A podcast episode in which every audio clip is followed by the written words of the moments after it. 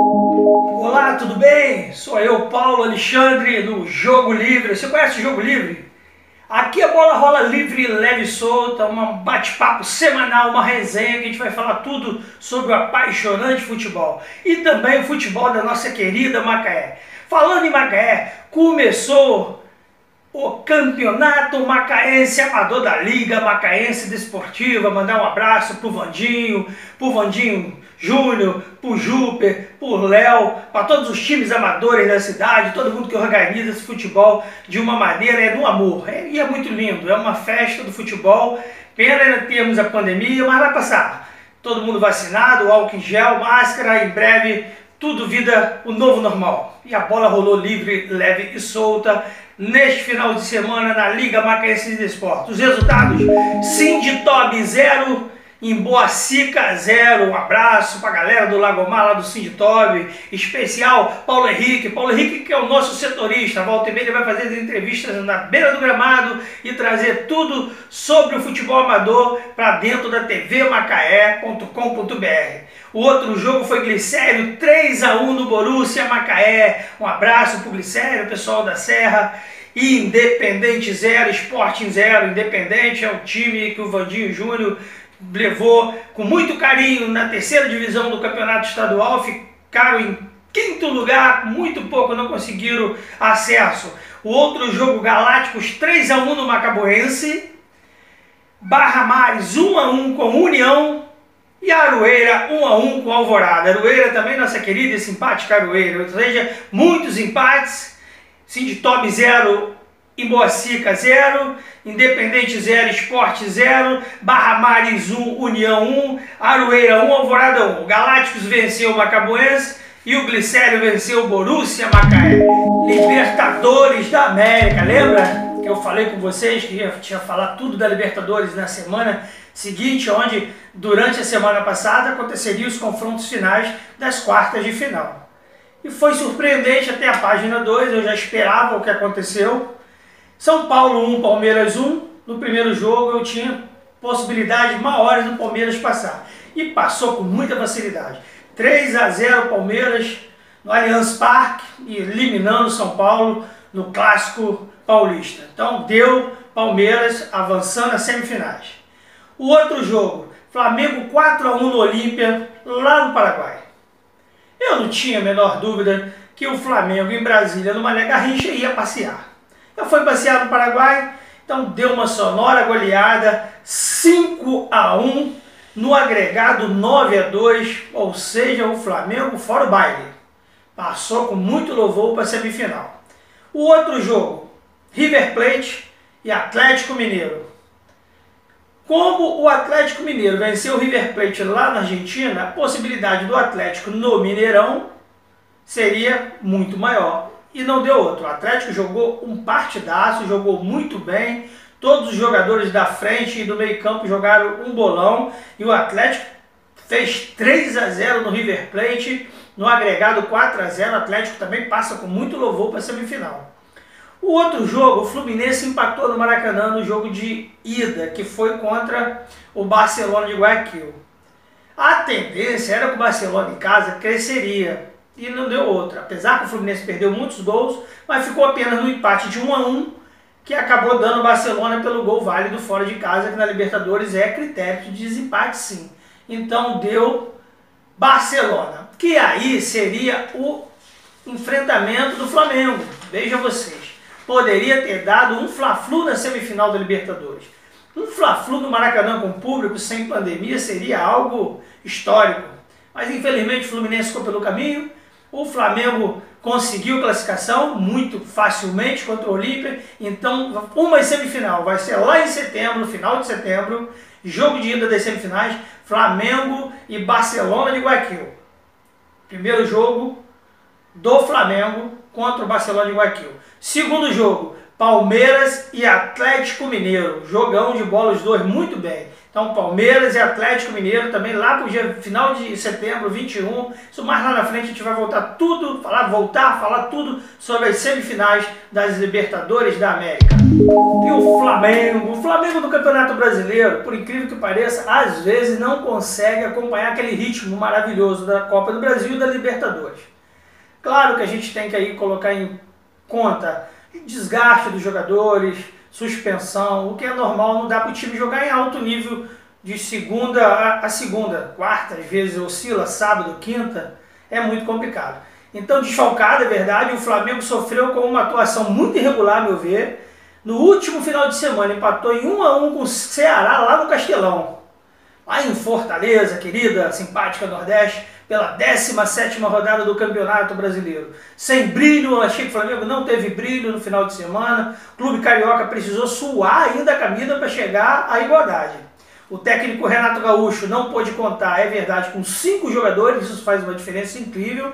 Além de Rodrigo Caio, que passa por um reequilíbrio muscular, tentando ali melhorar. Isla também fortalecendo após dores na coxa direita. A Rascaeta foi preservado por apresentar fadiga muscular, correu muito nos últimos jogos, então tive que dar um tempo, além de o Ilharão e Bruno Henrique, que cumpriram suspensão automática. Então, cinco jogadores fizeram muita falta, os desfalques pesaram, não resta a menor dúvida. O Flamengo teve uma tarde tecnicamente muito ruim, não vamos passar pano. Nomes que deveriam chamar responsabilidade para comandar o time, Everton Ribeiro e Gabigol decepcionaram. Gabigol tem hora que ele joga o dia que ele quer, essa é a verdade, apesar de ser um jogador maravilhoso, um centroavante dos melhores da América do Sul. Então, com o empate, o Flamengo agora tem 28 pontos e está na quarta colocação, mesmo com dois jogos adiados. O Flamengo vai lutar lá em cima no Campeonato Brasileiro, não resta a menor dúvida. E é favorito também na Libertadores, é favorito na Copa do Brasil. Um desses três títulos o Flamengo deve conseguir chegar pelo menos à final de dois ou até vencer um. Então, antes inicia as quartas de final da Copa do Brasil, que a gente já falou.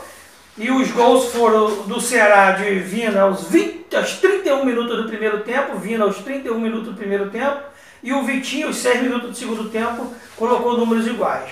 O Atlético Mineiro está liderando o campeonato com 37 pontos ganhos em primeiro, segundo já bem desgarrado o Palmeiras com 32 pontos, Fortaleza em terceiro com 32, Flamengo já aparece em quarto com 28 pontos, com dois jogos a menos. Aí vem ali quinto Bragantino, sexto Corinthians, sétimo Atlético Goianiense, oitavo Ceará, nono Atlético Paranaense, décimo Internacional, muito aquém do que deveria ser. Décimo primeiro Santos, outro time que patina muito. Décimo segundo São Paulo, muito abaixo da crítica. Décimo terceiro Juventude, décimo quarto Cuiabá, décimo quinto Bahia, décimo sexto Fluminense com 17 pontos precisa melhorar e muito. Marcão tá voltando, Roger Machado já não é, mais o treinador tricolor. E aí abre a zona de rebaixamento, surpreendentemente. 17 Grêmio com 16 pontos, 18 Esporte com 15 pontos, 19 América Mineiro com 15 pontos e 20 afundado na lanterninha Chapecoense com apenas 6 pontos ganhos. O Botafogo, o Botafogo deu um susto em sua torcida contra o Vila Nova. Foi um final de jogo para deixar os corações na pontinha da chuteira. O céu azul da manhã de domingo, no último final de semana, o Carioca passou bem por um novo uniforme do Botafogo. Os, os, botafoguenses, apesar de não poderem comparecer ao estádio, mas o uniforme do Botafogo cor azul celeste, em homenagem ao Rio de Janeiro, com a inspiração da bandeira do Rio de Janeiro, em uma homenagem à cidade. Eu, particularmente, não gosto muito dessas camisas alternativas, acho que tira um pouco a identidade, mas é um, uma questão de marketing do clube, a gente não pode também ficar criando problema com tudo que acontece na vida do clube. Então o Fogão estreou a quarta camisa e reforçou que o horizonte da Série B também pode ser feliz, sonhando com o céu azul, com a camisa azul celeste, novos horizontes. Botafogo fez 3 a 2 no Vila Nova no estádio Newton Santos, pela vigésima rodada, voltou a colar lá no G4, é o que todo Carioca almeja, tanto Botafogo como Vasco. Botafogo dominou o, o Vila Nova na maior parte do tempo, mas levou um susto no fim, de forma que venceu, é verdade. Foi muito complicado o jogo. O Botafogo conseguiu abrir 3 a 0, facilitou, recuou. Os gols foram de Chay aos 3 minutos do primeiro tempo, Rafael Navarro aos 20 minutos do primeiro tempo e Diego Gonçalves aos 13 minutos do segundo tempo. Todo mundo achando que estava tranquilo, quando Vila Nova aos 19 minutos do segundo tempo com o Cleiton fez 3 a 1 e aos 46 minutos na Rafael Donato fez 3 a 2. Como o juizão deu 8 minutos de prorrogação, teve tempo do Vila Nova empatar o jogo. E aí, meus amigos, foi bola na trave, foi bola que o goleiro tirou e batia na trave, ela beijava a trave toda hora, mua, mua, beijava a trave e o Botafogo passando por sufoco um atrás do outro. Foi um sofrimento muito grande. No final, o Botafogo conseguiu a vitória. Já o Vasco, o Vasco completou 123 anos e deu de presente um presente grego aos torcedores. Viu o drama da Série B aumentar, jogo já foi já no sábado, no último final de semana. O Gigante da Colina perdeu para o Operário do Paraná em Ponta Grossa por 2 a 0 pela vigésima rodada. Foi a terceira rodada seguida que o Clube Carioca não consegue êxito na competição. Então, Lisca, doido, tá ficando é doido porque tá difícil de arrumar esse time do Vasco. Vasco vive crise dentro e fora do campo. A execução de 93 milhões em dívidas trabalhistas pode inviabilizar o clube segundo a diretoria, é realmente muito pesado a execução. E a situação na Série B também não é nada animadora. Sem nada comemorar, o Vasco amarga um ambiente pesado, cercado de pessimismo. Contra o Operário, o Clube Carioca até começou bem, é verdade, vamos ser sinceros. Tudo demorou a partir até com o primeiro gol do Operário. Então o Fantasma continua na Série B sobrar os, o gigante da colina. Na próxima rodada o Vasco recebe a Ponte Preta no próximo domingo em São Januário, na tentativa de dar uma recuperada na Série B. Então os gols foram do Operário Marcelo aos 26 minutos do primeiro tempo e Paulo Sérgio aos 34 minutos do primeiro tempo. Conta a classificação, o Curitiba é líder, apesar que durante a semana isso vai oscilar, porque tem rodada da Série B. Durante a semana, mas o Curitiba é líder, o CRB é o vice-líder com 36 pontos, Curitiba tem 39 no primeiro lugar, Goiás é o terceiro, Havaí quarto, Botafogo já aparece em quinto com 32 pontos, já tentando almejar ali a zona de classificação. Depois vem o Operário, Sampaio Correia, Náutico, Guarani, CSA no meio da tabela. Vasco, 11 primeiro com 28 pontos. Precisa muito, muito de pontuar para sonhar com a classificação. Depois vem Remo, Bruxa, Cruzeiro, Ponte Preta, Londrina. E aí na zona de rebaixamento, Vila Nova, Vitória, Confiança e o Brasil de Pelotas. Vou ficando por aqui, um forte abraço, um beijo no coração. Fiquem com Deus. Até a próxima semana aqui no Jogo Livre. Aqui a bola é sua. Você mata no peito, sai jogando e ela rola livre, leve e solta.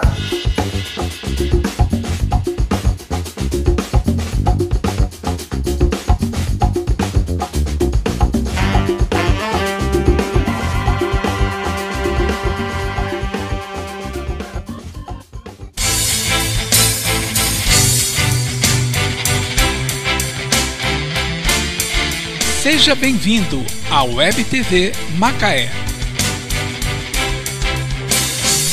Aqui você encontra muito louvor, pregações, orações, informações que vão edificar a sua fé.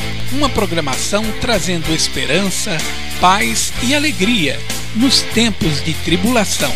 E TV Macaé.com.br 24 horas no ar levando até você a palavra de Deus. Digite e compartilhe www.tvmacaé.com.br.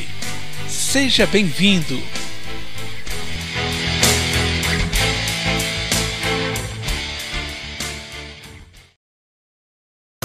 Todas as segundas e sextas você tem um encontro marcado às 11h30 da manhã, aqui na tvmacaé.com.br, com o programa Juízes Hip Hop. Chegou a hora. Apresentação N. Brum, vocalista da Juízes Hip Hop. Testemunhos, entrevistas, videoclipes, evangelismo. O mundo do hip hop gospel